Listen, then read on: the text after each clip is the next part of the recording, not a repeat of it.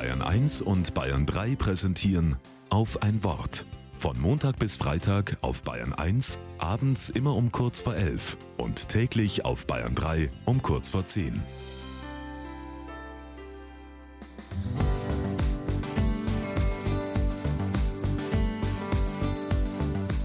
Mit Schwester Gabriela Zinkel.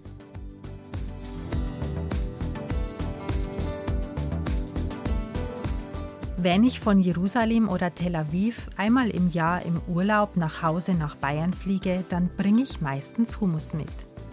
Hummus ist das hebräische und arabische Wort für Kichererbse. Die feine Creme aus Kichererbsen ist eine echt orientalische Spezialität, verfeinert mit Olivenöl, Sesam, Zitronensaft, Salz, Knoblauch und anderen Gewürzen. Im Nahen Osten ist Hummus das Grundnahrungsmittel und Nationalgericht schlechthin. Man isst Hummus zum Frühstück auf dem Pita-Brot, als Vorspeise zum Mittagessen, zum Abendessen oder einfach so zwischendurch. Hummus als Beilage passt immer. Es ist vegetarisch und gesund. Das Schönste am Hummus ist für mich, dass diese Creme aus Kichererbsen still und heimlich Grenzen überwindet.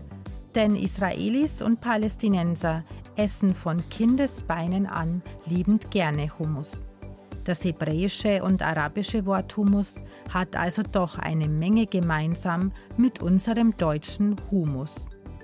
Sich gemeinsam an einen Tisch setzen und Hummus aus Kichererbsen essen, das ist ein guter Nährboden.